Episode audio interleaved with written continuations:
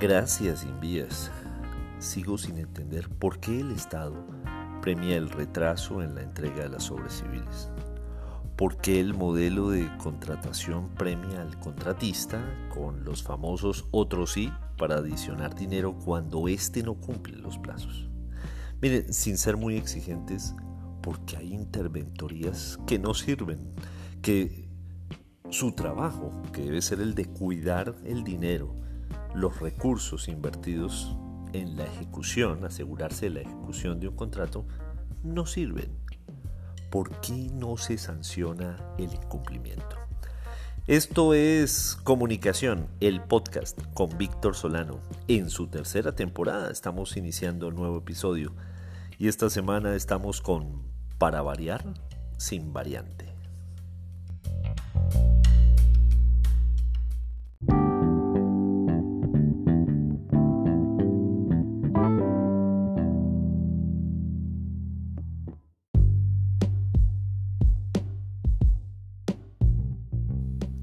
La variante de San Gil corre el riesgo de ser uno más de los elefantes blancos que Colombia parece coleccionar en su zoológico de la desidia. Con bombos y platillos, recuerdo en junio de 2018, el Invías anunció por un valor de 173.033 millones de pesos la adjudicación a la firma Concai del contrato, el LPDO003 2018, por si acaso alguien lo quiere buscar, que tiene como misión la gestión social, predial, ambiental y construcción de la variante de San Gil. Al final es eso, construir esa variante que ayudaría a desatorar el paso por San Gil en Santander. La obra sonaba muy prometedora justamente para lograr aliviar ese pequeño infierno que se arma en el paso sobre el río Fonce. Esto se dio o se estimuló a partir de un accidente muy sonado con una tractomula en ese año. Y este tramo, cerca de 9,7 kilómetros de carretera nueva, un puente de 360 metros, un viaducto de 435 metros, buscaría soportar un tráfico promedio diario de 7.441 vehículos, de ellos un 26% camiones, en una calzada de más de 7 metros y una infraestructura especial con cuatro intersecciones. Pues bien, resulta que a un año de la fecha estipulada para la entrega, es decir, se esperaba que esto se entregara en 2023, en enero de 2023, dentro de un año. lo escribió esto, lo cita Jorge Ríos, el corresponsal de Vanguardia en el sur de Santander. Y al cumplirse ya 40 meses del inicio del contrato, es decir, se representa el 75% del tiempo previsto. Y sin embargo, los trabajos físicos realizados no llegan ni al 10%. Gracias, Invías. Los recursos no se ejecutan entonces con la celeridad con que deberían para esta fecha. Hasta el momento van más de 8.772 millones de pesos y según el cronograma deberían estar invertidos 65 mil millones.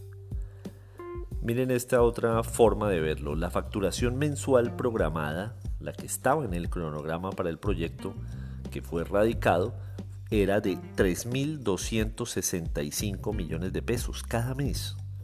Hoy se está invirtiendo o se ha invertido 219 millones de pesos en promedio por mes. Esto quiere decir que si el proyecto se quisiera poner al día en el cronograma, debería pasar ahora a invertir a un ritmo mensual de 9 mil millones de pesos.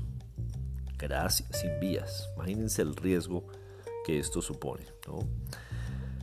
Eh, la veeduría de la Cámara de Comercio de Bucaramanga entonces ha señalado este desequilibrio y la comunidad, otra vez, todos nosotros vemos ante nuestros ojos como una vez más la negligencia, la ausencia de profesionalismo, y probablemente la corrupción están haciendo de las suyas.